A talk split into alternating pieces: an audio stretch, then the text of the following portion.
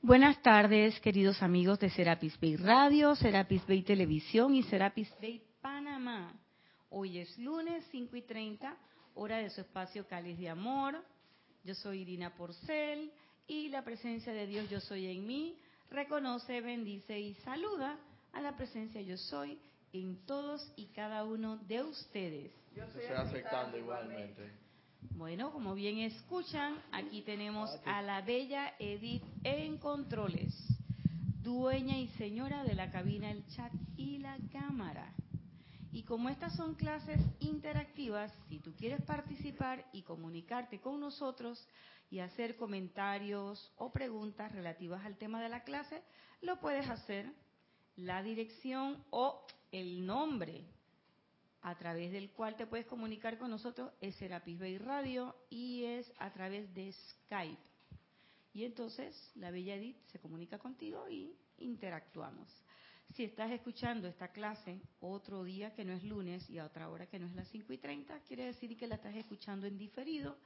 Entonces, si quieres comunicarte con nosotros con algún comentario o pregunta que puede ser de esta clase o de cualquier otra clase que hayamos dado, pues nos puedes escribir a la dirección irina.serapisbay.com y con mucho gusto comentaremos o contestaremos según sea el caso. Antes de iniciar la clase, darle las gracias a las bellas hermanas que hicieron la asistencia el lunes pasado, que por razones ajenas a nuestra voluntad, pues no nos permitieron estar aquí en cuerpo presente, pero en corazón y estábamos aquí presentes con ellas. Así que muchas gracias Edith y muchas gracias eh, Isa que hicieron la dupleta ese día. La dupleta exitosa. Nosotros pues... Yo vine a esa clase.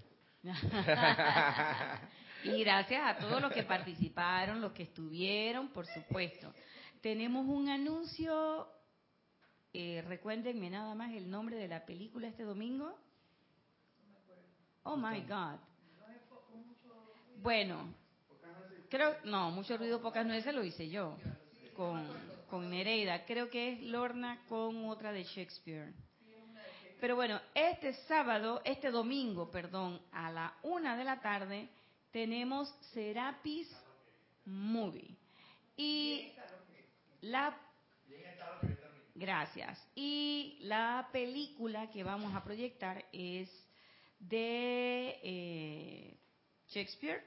Seguimos con alternando eh, las películas de Shakespeare con las películas de otro contenido. Esta es Bien está lo que bien termina. Fue una de las primeras obras de Shakespeare que yo vi cuando llegué al grupo y me entusiasmó mucho les voy a decir, porque yo había tenido contacto con Shakespeare, pero de una forma muy eh, literaria, si se quiere decir, a través de los sonetos y de las obras más eh, promocionadas, Hamlet, eh, Romeo, y Julieta. El Rey Lear, por ejemplo, Mercader de Venecia, hasta ahí. Y entonces me presentan, dice que bien está lo que bien termina. Y yo dije, ay, qué chévere. Y a mí me faltaban verme todos los Enríquez. Pero ya el grupo Serapi y se lo había visto. Entonces, sí, ya habían llorado, ya habían hecho de todo. Y yo me las vi solita. Y yo siempre le pregunté a Jorge, Jorge, ¿por qué tú quieres que yo me vea eso yo sola? Pero bueno, lo cierto es que esta película es muy, muy aleccionadora, muy linda, por cierto. Bien está lo que bien termina. Y, si mal no me equivoco, creo que la anfitriona va a ser nuestra querida hermana Lorna. Sí, yo creo que sí. Así es. Así que el domingo los esperamos, película en mano, recordando que nosotros no proyectamos la película, solamente proyectamos los comentarios y es un esfuerzo grupal que es muy bonito en el que ustedes participen, tanto los que están aquí como los que están en el aparente allá. Y si estás aquí en Panamá y no puedes llegar por la razón que fuere, y tienes la película en la mano, pues simplemente tienes que conectarte a través del internet con serapisbay.com, página web, en la parte de Serapis TV. Ahí estaremos proyectando los comentarios y puedes participar con nosotros igualmente. Hoy vamos a continuar con, ¿cómo se llama la clase? Control del sentimiento. No. Esa era la anterior. Sí. Ay, yo le puse otro nombre, control, eh, sen- control de sentimiento y, discerni- y discernimiento, ¿no era? No, no tenía nada de aquí. Ay, madre. Bueno, y vamos a hablar del control del sentimiento, Si era amor con discernimiento. amor con Amor con discernimiento, discernimiento. ¿viste? ¿Viste? ¿Están viendo por qué la tengo en.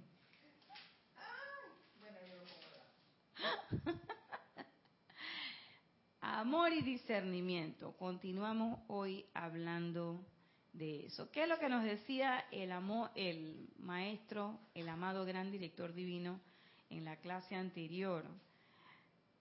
Una cosa bien importante que nos llamó la atención y es que él decía que el amor divino no es suficiente. ¿Y por qué decía que no era suficiente?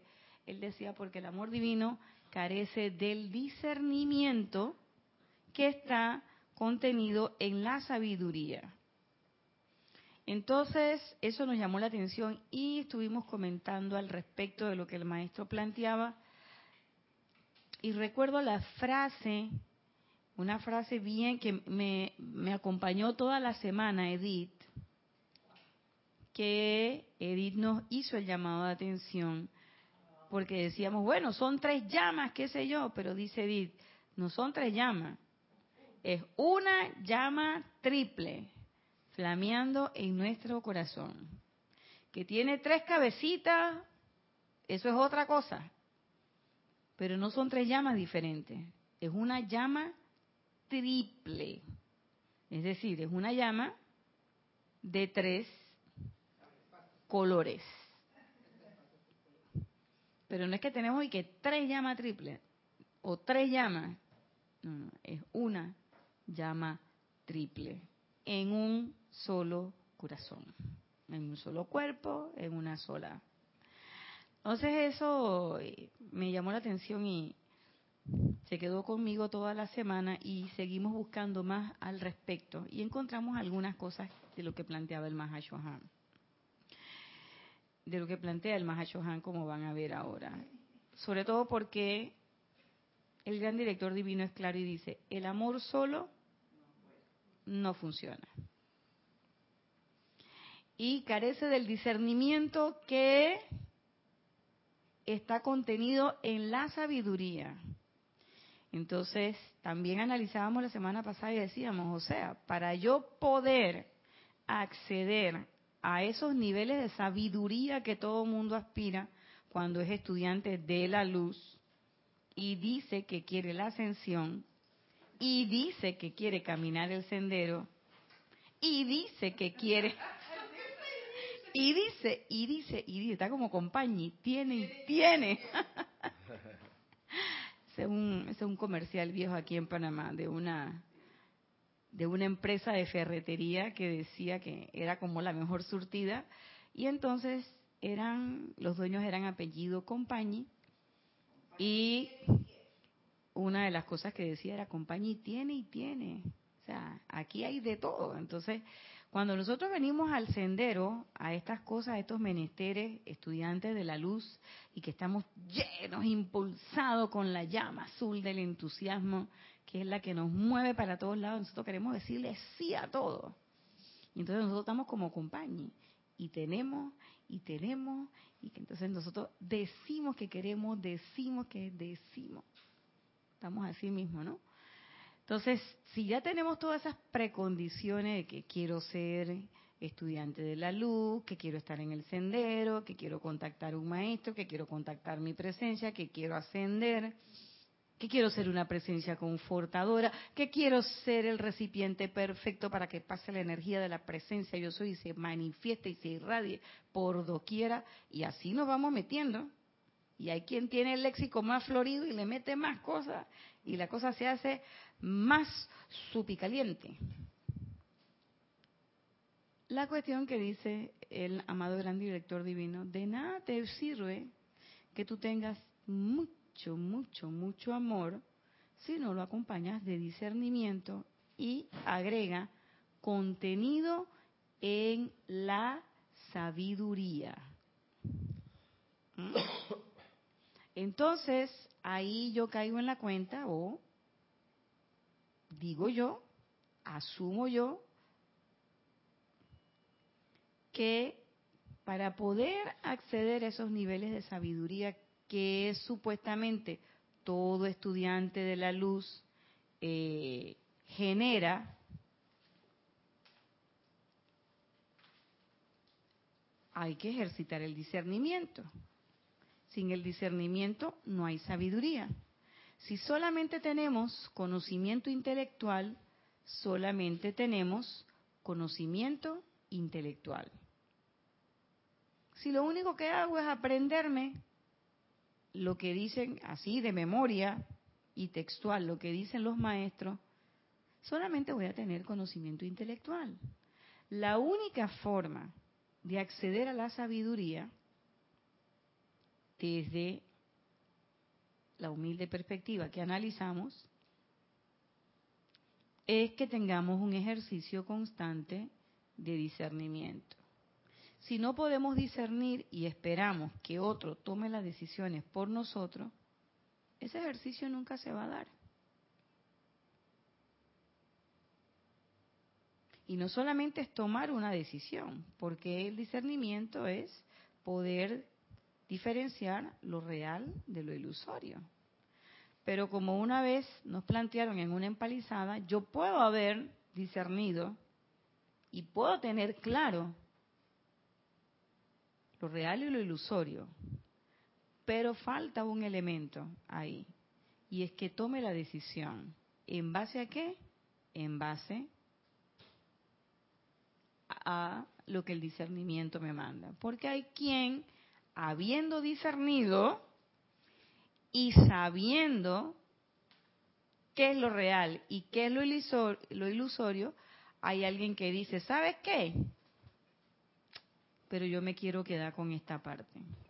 Así como hizo Safer en Matrix, que él sabía, él no, él no hizo eso por ignorancia, él sabía y él decía, este filete que me estoy comiendo yo sé que esto no es cierto, pero yo estoy cansado de esta de esto que me está pasando. Y entonces yo quiero esa realidad ilusoria. Regrésame a la matriz y reprográmame y tráeme rico, bueno, él no dijo rico, él dijo millonario, pero imagino que bonito y rico también, ¿no?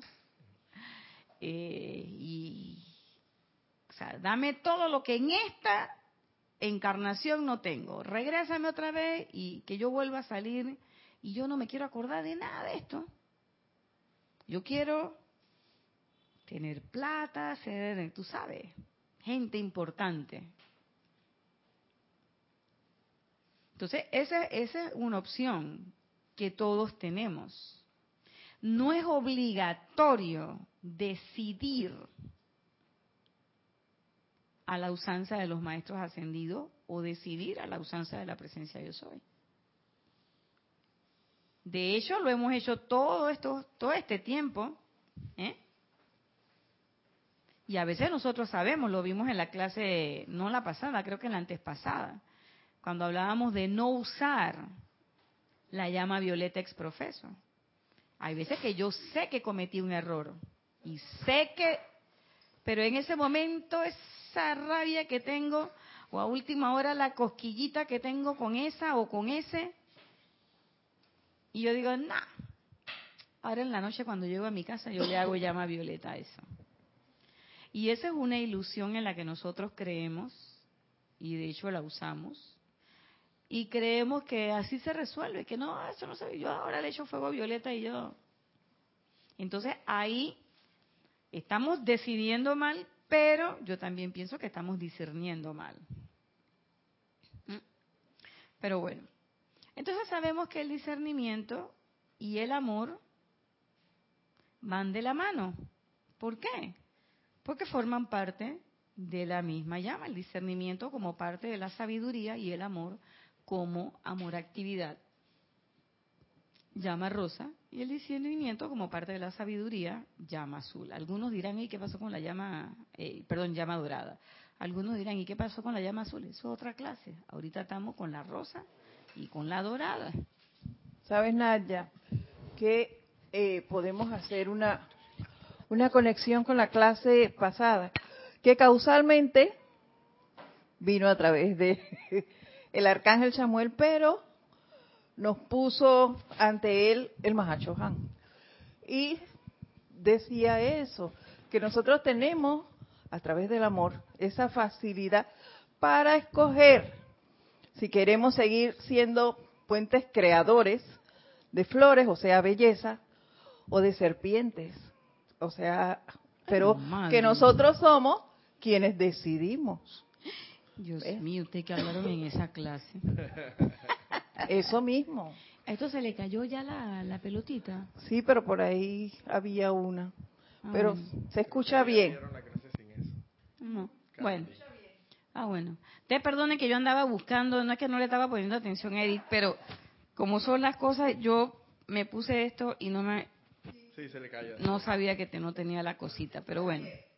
Me alegro que no haya sido conmigo. Entonces, habiendo dicho eso y teniendo en claro eso, sí podemos seguir y ver lo que dicen los maestros.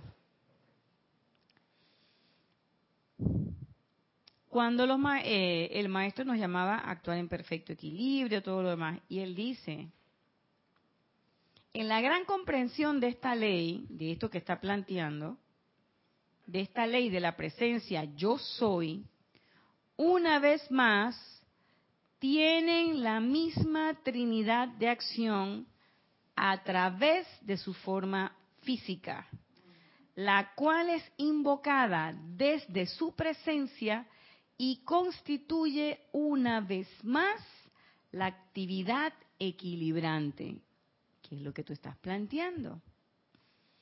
Ustedes tienen su visión, su atención, y su poder de calificación actuando dentro de la forma humana y el mundo emocional.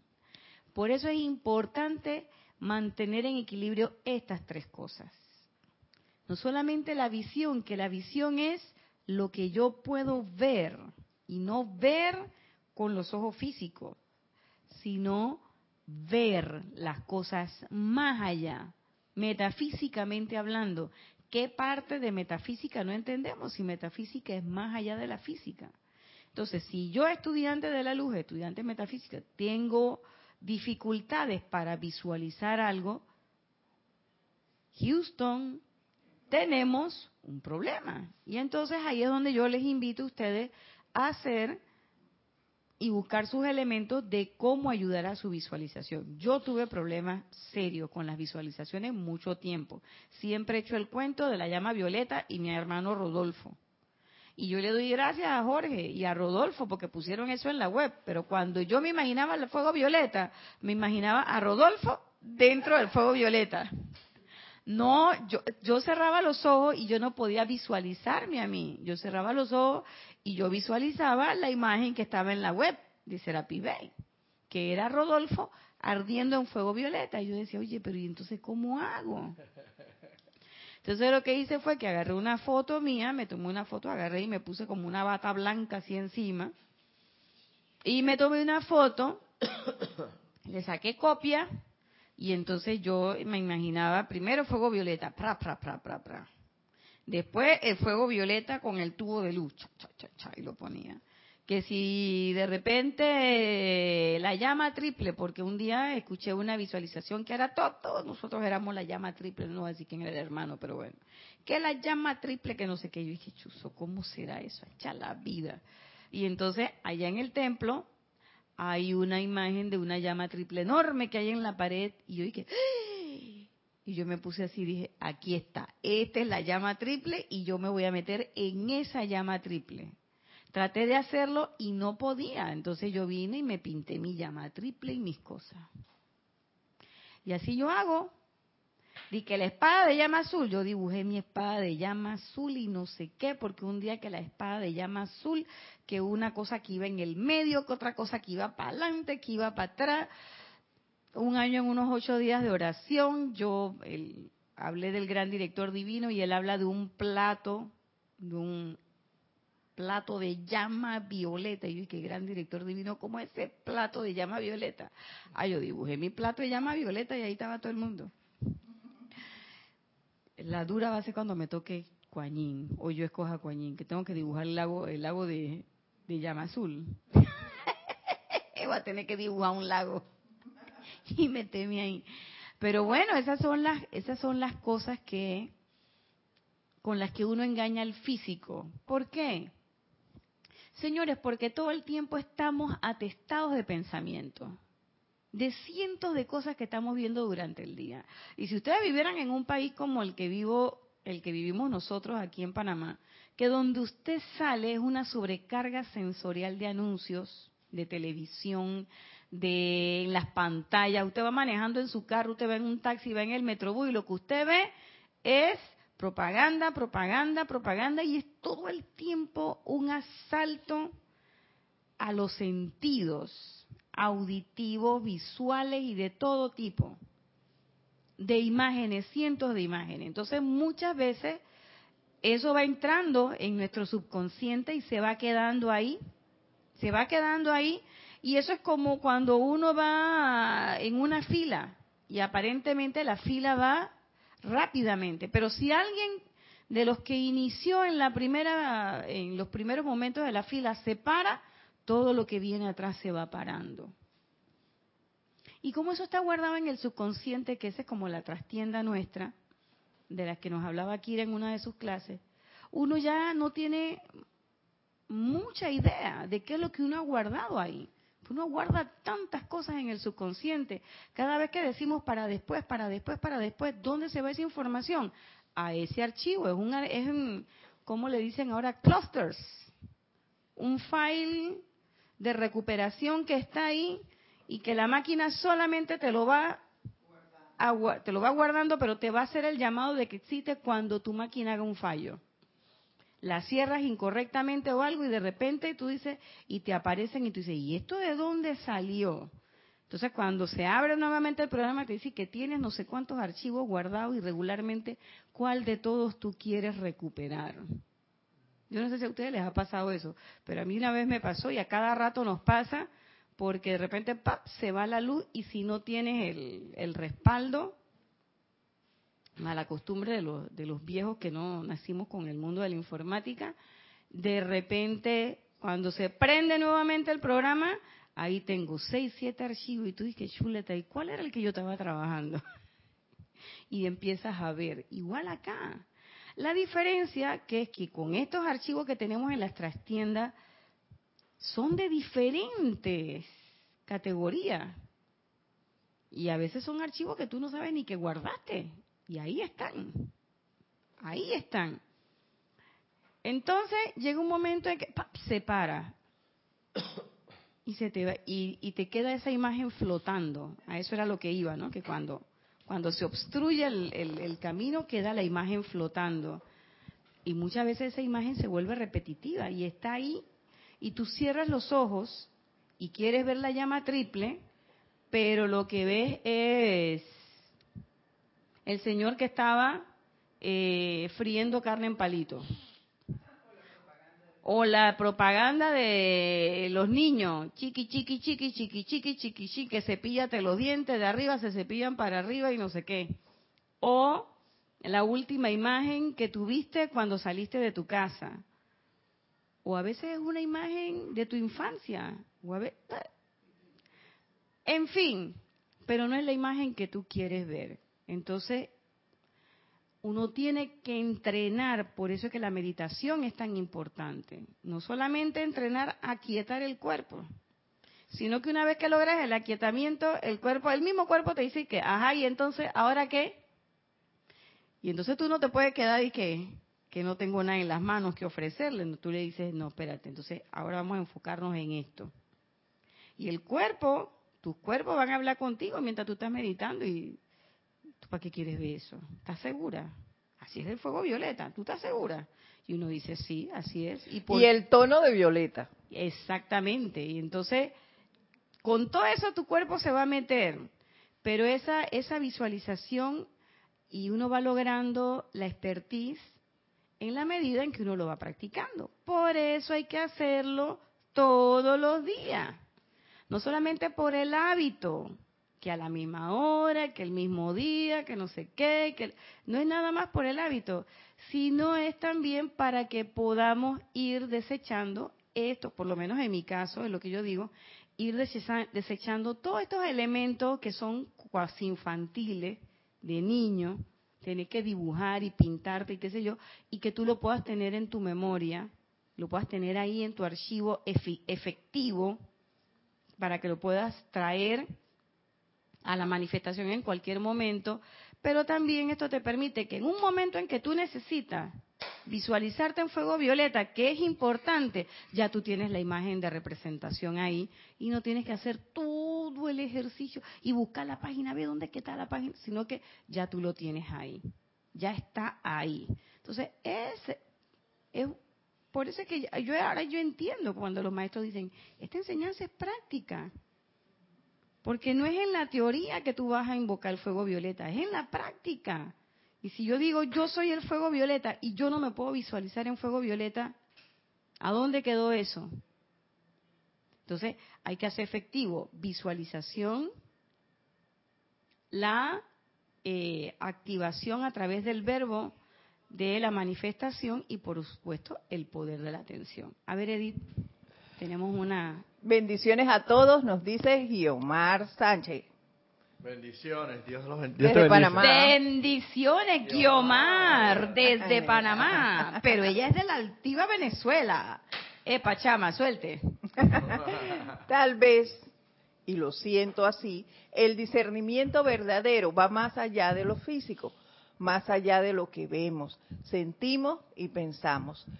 Creo en eso estamos, a eso estamos llamados a ver más allá. Así es, así es, Guiomar. Por eso yo decía que parte de metafísica no entendimos, porque metafísica qué? Más allá de lo físico. Así de sencillo. Eso lo están diciendo los griegos desde el tiempo de Aristóteles por allá. Ah, no me quiero ni acordar, yo no estaba en ese tiempo. Digo yo que no estaba. Por lo menos este cuerpecito se siente que que no era que no era Aristóteles por lo menos. Aristóteles. Ese es Roberto metiéndole la salsa a la cosa. Aristóteles. Exacto, Guiomar. Entonces, ese discernimiento va más allá. Porque además es un ejercicio de esas tres cosas que tú mencionas. De pensamiento, de sentimiento y va mucho más allá de decir y declarar que yo quiero hacer esto o yo quiero hacer lo otro. Entonces, la otra cosa es el poder de la atención. Yo tengo que ubicar mi atención y tengo que entrenar mi atención. ¿Cómo que después de, de lo que dijiste, después de, de, de lo de que es así, Ah, claro. Volvemos a repetir, o sea, que es así. La metafísica significa qué? La metafísica, ¿no? no está saliendo el sonido. No está saliendo sonido. Tenemos una dificultad. El micrófono. No sé ahorita. Está bien. ¿Segurita? Espérate, déjame subir aquí. Estaba bien, estaba bien. Aló, casa. Está bien, está bien. Está bien. Hola. Ahora sí, tuvimos un inconveniente. No metafísico, tecnológico, pero ya estamos aquí. Entonces, como le decíamos a Guiomar, por supuesto que estamos completamente de acuerdo contigo, querida Guiomar, es metafísica, más allá de lo físico. Por lo tanto, es más allá de lo físico que nosotros tenemos que ejercitar esta, esta, esta cualidad. Y seguíamos con el poder de la atención. ¿Qué pasa con la atención? La atención es importante. Nosotros durante mucho tiempo estuvimos escuchando esa, eh, esa afirmación del maestro Saint Germain, que donde está la atención, ahí estás tú en lo que piensas, pero sabíamos que es en lo que piensas y sientes, en eso te convierte. Entonces la atención tiene un doble componente, porque la atención no es solamente en lo que pienso, sino en lo que siento. Pero la atención también tiene un componente práctico y físico que nosotros tenemos que aprender a ejecutar. Y nosotros tenemos que aprender a identificar los distractores. Muchas veces nosotros decimos, es que yo no puedo hacer esto, yo no puedo hacer lo otro, yo no puedo esto, no puedo, no puedo, no puedo, y somos un no puedo. Y cuando uno empieza a ver cuál es la causa de los no puedo, es un factor importante. Y es el poder de atención. Que es diferente del poder de concentración. La concentración es la capacidad de poder estar en una tarea asignada 100%, sin distraerte. Eso es concentración. La atención es esa capacidad de poder poner mi pensamiento y mi sentimiento en un punto, que eso dure dos minutos, tres minutos, una hora, cinco, ya eso es otra cosa. Pero es esa capacidad de hacer eso. Pero si mi atención se mueve constantemente, yo difícilmente voy a poder ser unipuntual. Y la atención es como ese famoso collar de perlas del que hemos hablado siempre viene la energía de los maestros, la energía se vierte de manera perfecta y cada uno de esas perlas somos nosotros mismos, que la alineamos de manera perfecta mediante qué? Mediante el poder de nuestra atención. ¿Para qué? Para que esa energía se transmita pura y perfecta. ¿Mm? Pero si nosotros agarramos el poder de la atención, y siempre se ha puesto el ejemplo del vaso de agua, alguien quiere vertir un poquito de agua en este vaso y yo lo muevo aquí, lo muevo acá, lo muevo allá y todo lo demás, se va a derramar el agua. Yo los invito a que hagan algo, un ejemplo más de este tiempo. Todos aquí, los que estamos aquí presentes, tenemos un celular. Y ustedes allá quizás también. Los que chateamos, intente chatear con el carro en movimiento. No manejando usted, usted de copiloto o de... Intente chatear. Uno, esa. Y dos, intente chatear en un camino irregular. No en una carretera, por favor, no se me vayan a la autopista. Por favor, aquí hay algunos países que tienen estas carreteras espectaculares. No, los invito a que se vayan a una carretera de tierra, camino no trazado. Maneje su 4x4 o su buceta o lo que sea, pero en un camino un poco intrincado. Intente chatear y usted va a ver qué le va a pasar. Va a escribir, como dice Edith, que no lo dice al, al micrófono, va a escribir locuras. ¿Eh? ¿Ve? Me van a decir, ah, pero yo no tengo carro, no sé. Ok, intente chatear caminando. Por supuesto, no vaya a caminar por un camino intrincado. Camine en un lugar que si se cae no se vaya a hacer daño. Intente chatear caminando. ¿Qué le va a pasar? Que usted no va a poder ver el camino. Usted tiene o que ver lo que chatea o ver por dónde está caminando. Pues usted no puede hacer las dos cosas al mismo tiempo. Más o menos así es la cosa con la atención. ¿Por qué? Porque no va a ser ni lo uno ni lo otro. Se va a caer, se va a lastimar o lo que es peor, puede lastimar a otra persona. Mm puede lastimar a otra persona o va a escribir quizás una grosería o va a escribir algo que no quería o lo que es peor, como le pasó a una amiga mía, no va a saber a quién le escribe y mandó el chat equivocado a la persona equivocada. ¿Y qué le dijimos? ¿Quién te manda a estar chateando cuando camina? O camina o chatea, hermana, pero no puedo hacer las dos. Entonces, ¿eso qué es? Eso no es nada más y nada menos que un mensaje de, oye, no estás poniendo atención en lo que haces. Dime, Edith. Nadia, precisamente en ese ejemplo que das de caminar eh, chateando, tú claro que lo puedes hacer, pero vas a zigzaguear cuando caminas. Vas a ir de un lado a otro. Y no es así como te va en la, en la vida cuando no tienes la atención en donde debes. En la presencia te vas dando ahí, vas de un lado a otro. Además, porque tú puedes decir, ah, yo sí lo puedo hacer, pero el resultado no, va a ser el que no tú es esperas. lo mismo, no es lo mismo. Exactamente. Vas a llegar, pero dándote tan ganazos de un lado a otro. Y entonces habrá quien te dice, ay, pero es que esa es la vida. La vida está así, la vida está llena de dificultades y nosotros las superamos. Y yo digo, no, eso estás bien equivocado. La vida no se supone que sea así. Sí van a haber dificultades, eso es cierto. Yo no estoy diciendo que no, porque aquí vinimos a enfrentar las cosas que nosotros hemos hecho. Eso es cierto. Y aquí me las voy a enfrentar con todas las energías calificadas discordantemente en esta y en las aristotélicas. Como dice acá mi amigo Roberto.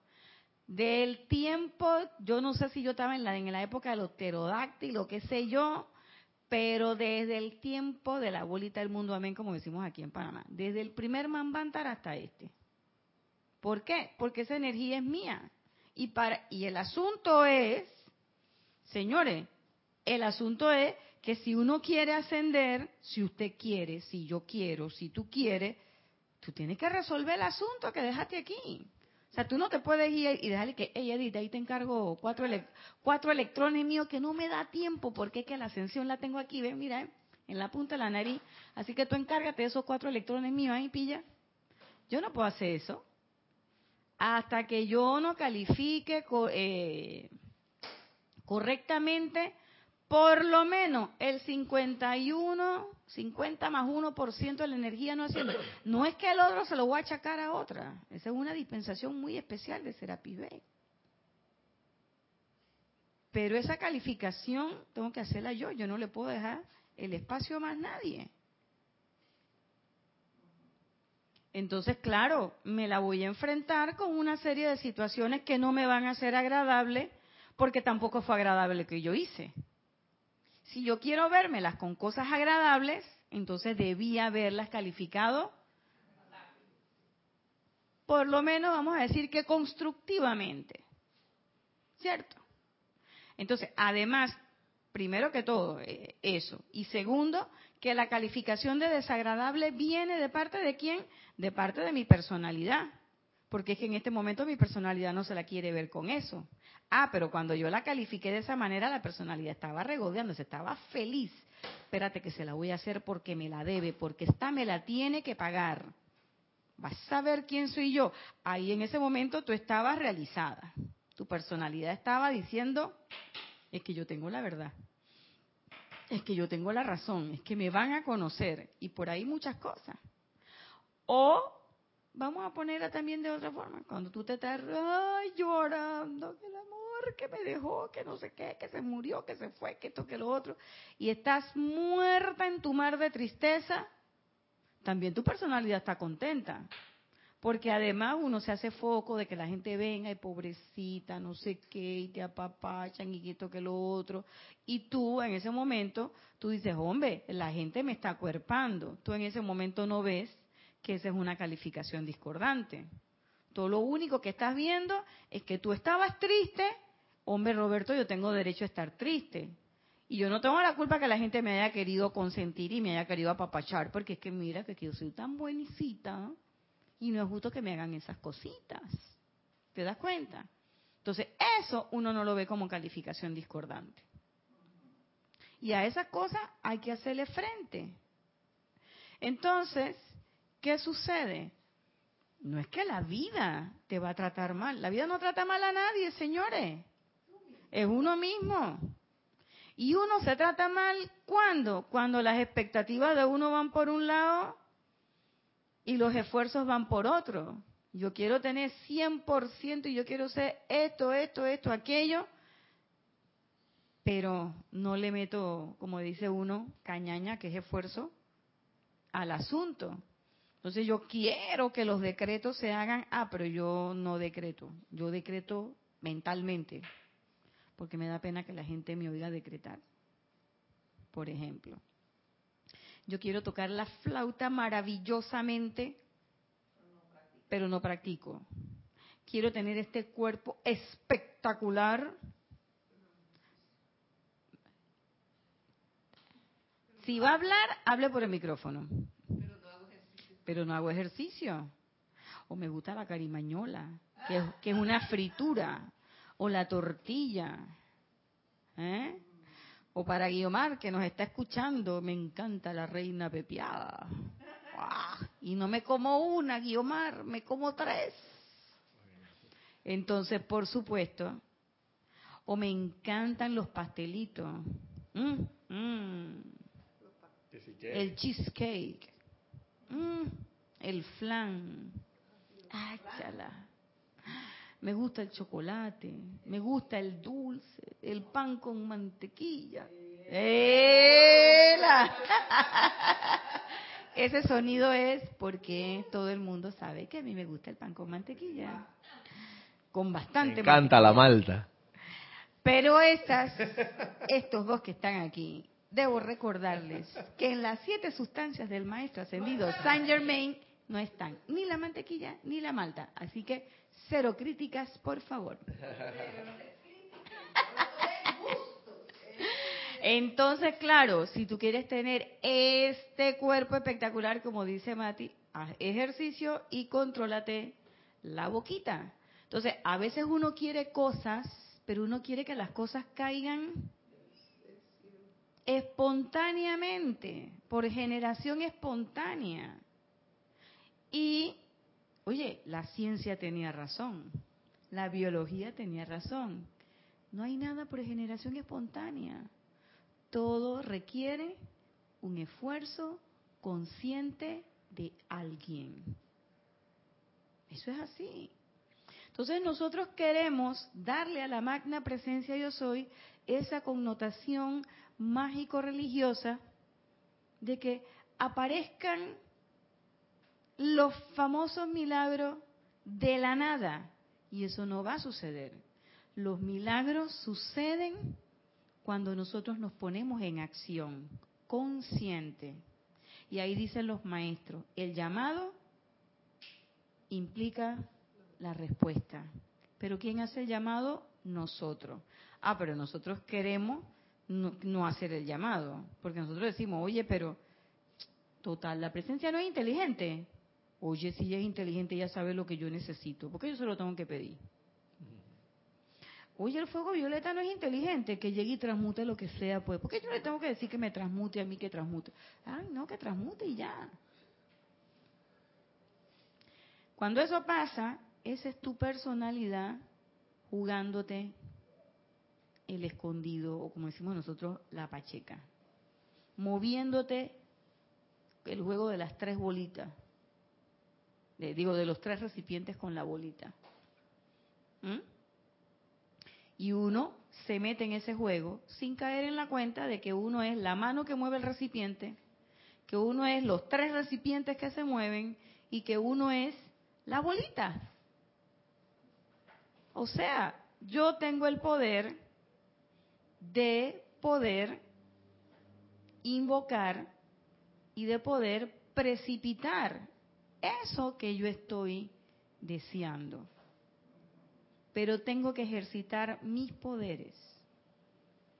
Y ahí se ejercita no solamente el amor, que es la actividad que pone en funcionamiento todo eso, sino que ejercito el discernimiento en su momento porque uno llega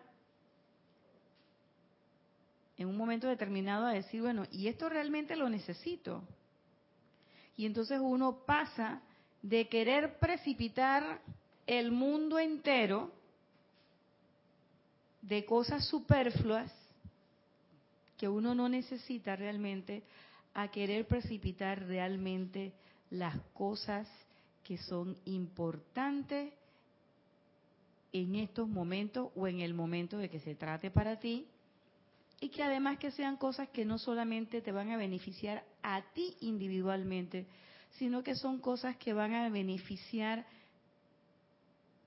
a todos los que tienen o que tu campo de influencia abarca.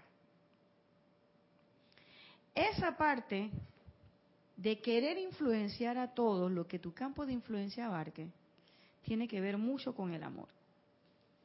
Y tiene que ver mucho con el querer hacer cosas por otras personas, que es el amor más allá de toda duda, de toda prueba. Y eso nos lo plantea el amado Nopi. Todavía no llega el Mahachuhan, yo creo que el Mahachuhan va a llegar en la clase que viene, porque ya falta poco. Pero esto lo dice el amado Maestro Ascendido el Moria. El que le da la introducción a él es el amado Mahachohan. ¿Mm? Cuando dice, amados míos interesados en conocer y hacer la santa voluntad de Dios, les presento este boletín, la mitad del discurso que diera mi amado hijo el Moria, en una clase de transmisión de la llama. Y me voy a referir a esta parte donde dice,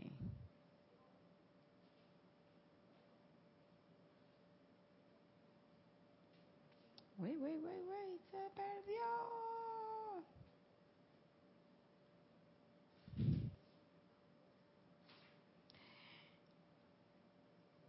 La buena voluntad emana del corazón y está compuesta de sinceridad, de motivo y designio, fe iluminada y confianza, buen sentido común, sabiduría y discernimiento, así como también de elasticidad para actuar al instante en la capacidad que sea que se te convoque a servir. La buena voluntad está basada en el amor y no en la adulación. La buena voluntad está basada en el amor de Dios y el amor del hombre allí donde no hay discriminación racial ni fanatismo, donde la luz y la vista del corazón del hombre y no el color de su piel es la conciencia y el sentimiento del chela. Bueno. ¿Y por qué les hablo de buena voluntad? Porque para poder expresar amor hay que tener buena voluntad. Si yo no tengo buena voluntad, difícilmente yo voy a poder expresar amor. Y la buena voluntad no es de los dientes para afuera. La buena voluntad es de adentro hacia afuera, de bien adentro de querer el bien último para todos. A ver, Edith. Es que eso era lo que te iba a decir, Naya. Cuando las cosas vienen de buena voluntad, tú no escoges para quién las vas a hacer. No solo es para tus amistades, tú actúas de manera voluntaria con cualquier ser, con personas que nunca has visto, pero allí hay buena voluntad en hacer algo. Y dice, emana del corazón, no es del intelecto. Sin embargo, sin embargo, está compuesta de sabiduría y discernimiento. ¿Y por qué está compuesta de sabiduría y discernimiento? Fíjense, porque cuando nosotros hemos ejercitado el discernimiento y accedemos un poquito a la sabiduría, se nos quita el egoísmo Porque ya aprendemos un elemento fundamental. Y es que en la conciencia de la presencia no hay escasez y hay para todos. Entonces ya yo no necesito que sea para mí porque no se va a acabar. No me importa. ¿Por qué? Porque hay para todos.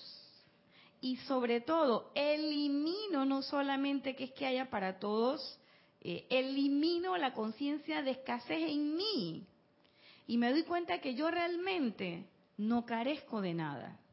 Por lo tanto, no me interesa apropiarme de las cosas. ¿Ves? No me interesa que sea para mí. Porque a mí no me hace falta nada. Sin embargo, oye, gracias Magna Presencia Yo Soy, que precipitaste el libro para todos. Los libros que tenemos aquí en Serapis Bay no son de nosotros. Y eso nos los enseñó Jorge. ¿Por qué traducir estos libros y mandárselos a todo el mundo, todo el mundo de habla hispana? Porque la enseñanza era para todos y ojalá los libros estuvieran en todas las lenguas posibles. Y a veces yo me pongo a pensar, digo, oye, qué egoísta uno, porque nosotros deberíamos estar aprendiendo, yo me pongo a pensar, no, no deberíamos, refraseo. Yo digo, si nosotros cada uno aprendiera un idioma, tendríamos muchas posibilidades de difundir esa enseñanza a otros idiomas. Y les cuento, yo me fui de viaje por trabajo a cierto lugar, allá en el viejo mundo, en Lisboa específicamente, y yo siempre llevo un libro y voy leyendo. Y una persona al lado mío me pregunta, ¿qué lee? Y yo le dije. Y dice, ah, pero está en español. Y dice, ¿y de esos libros tiene, habrá acá? Y yo le dije, no sé. Y yo me quedé pensando en eso. Chuleta. Y entonces me dice, ah, bueno, pero el español se entiende fácil. Entonces yo le dije, ¿hablas inglés? Me dijo, sí. Digo, bueno, hay en inglés. Ya le invité a que se metiera en la página y pueda eh, accesar también el, el link de la MTF por ahí se va. Pero después me puse a pensar, ¿y si es alguien que no sabe hablar inglés tampoco? Si hubiese sido un ruso, o un chino, o un polaco, no sé, o un finlandés. ¿sí?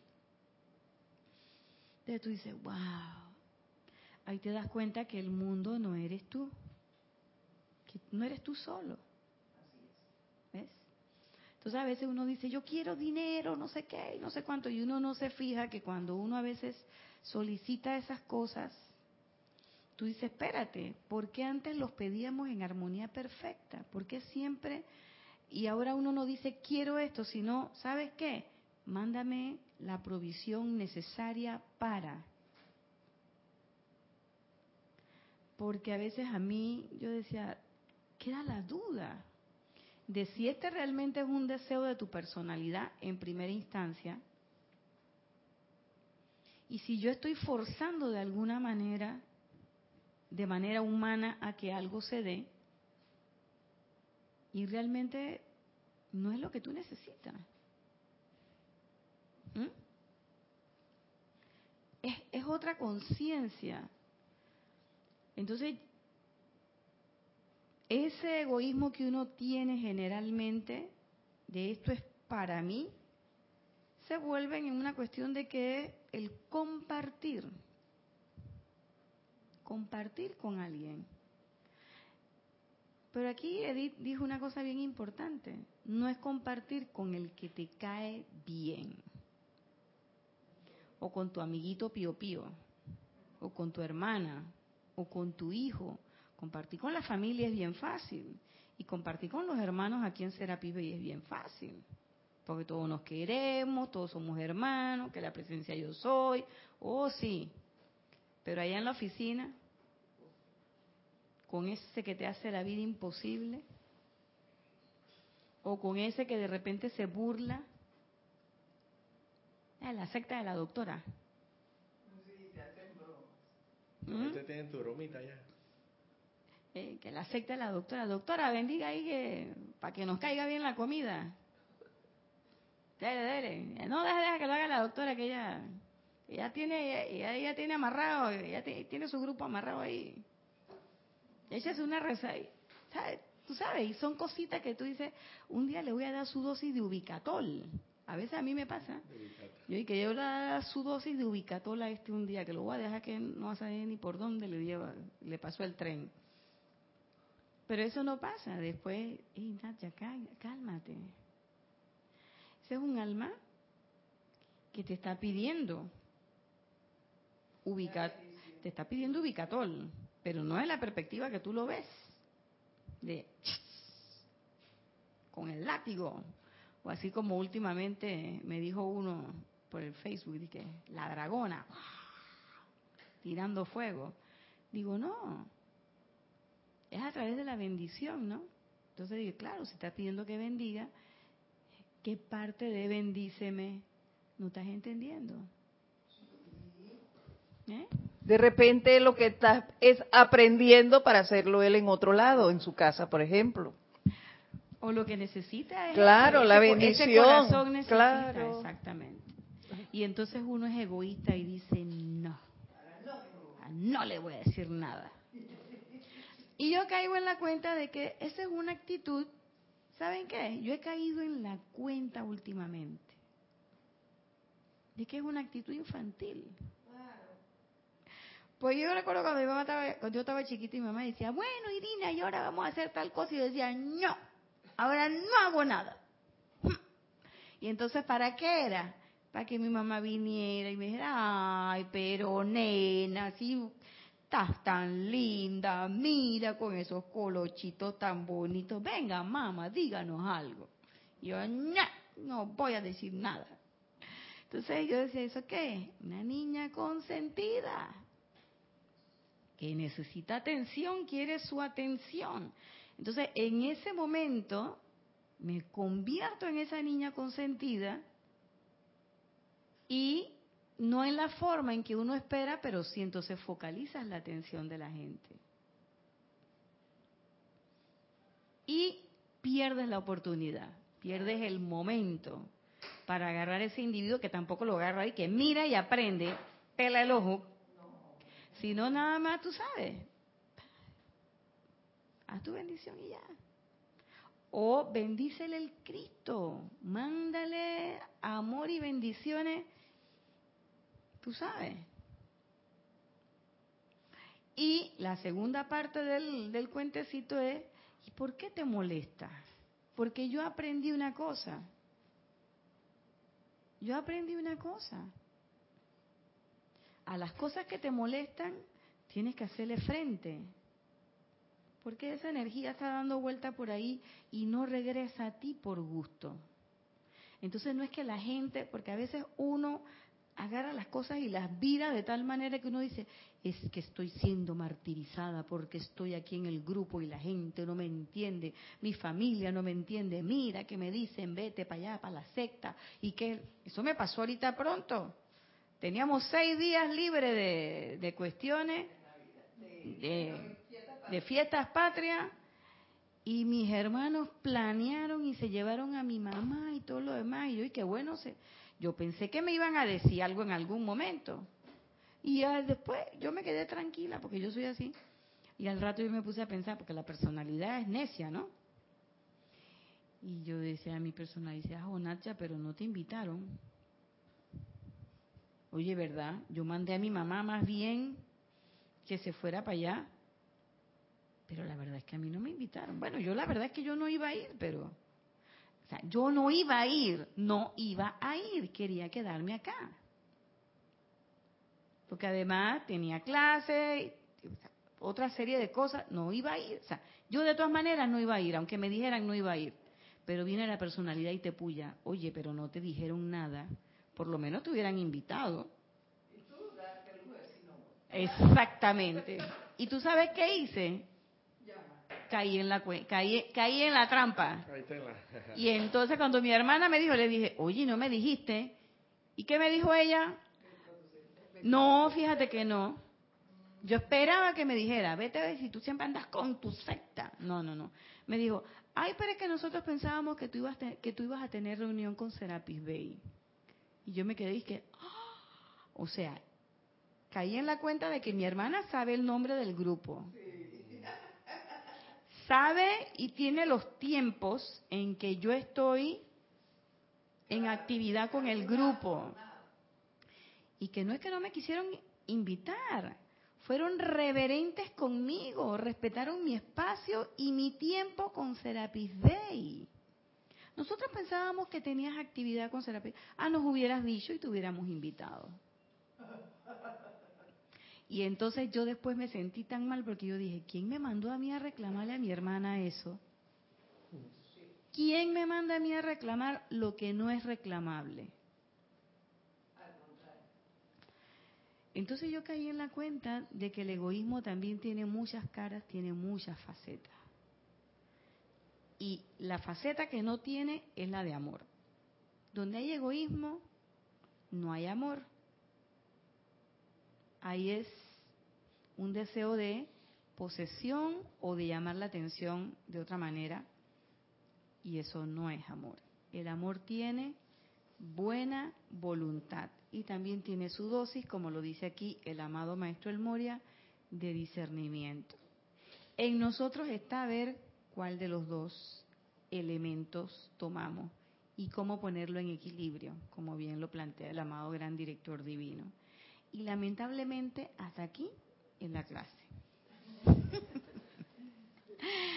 Los dejo hasta aquí, no sin antes recordarle la actividad que tenemos el domingo, Serapis Bay Movie, tenemos bien está lo que bien termina. Eh, transmitimos los comentarios, no la película, así que consíganse su película de eh, Shakespeare. Pueden escribirle a, bueno, yo no sé si ya dará tiempo, pero si están aquí en Panamá se pueden pasar su vuelta por acá y hablan con Kira y compran su película. Y para los que están afuera, pues si ya tienen la película, pues esperan y participan con nosotros. Este ha sido su espacio Cáliz de Amor. Yo soy Irina Porcel. Nos vemos el próximo lunes a las cinco y media, como siempre, deseándoles que la magna presencia de Dios Yo Soy les devengue muchas bendiciones y oportunidades para practicar lo que realmente ustedes quieran ser. Muchas gracias.